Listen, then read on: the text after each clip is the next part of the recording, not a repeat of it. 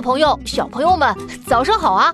跟管小看一起去看世界，开始新的一天吧。大家好呀，我是 Coin 老师。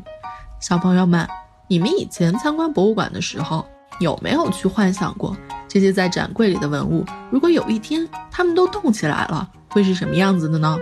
他们会打架吗？会成为穿越时空的朋友吗？你说你没有想过，或者不知道，没关系。在今天的这部纪录片《如果国宝会说话》里，你就能知道这些有生命的文物都是什么样子的啦。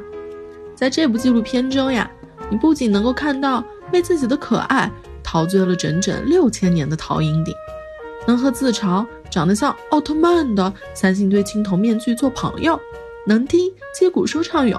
聊他自己是如何一点一点占据历史舞台的 C 位的，还能跟只有指尖大小的游牧民族小朋友去他们生活的大草原玩呢。博物馆里那些冷冰冰的文物，在每一集的五分钟里都活了起来，自己讲述他们背后那些传奇的故事和曲折的经历。小朋友们想看他们是怎么在历史的长河中开始自己的表演的吗？那就在下面的链接里。和老师一起去充电五分钟，穿越八千年吧！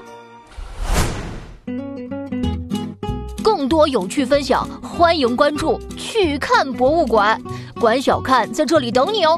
祝大家度过愉快的一天！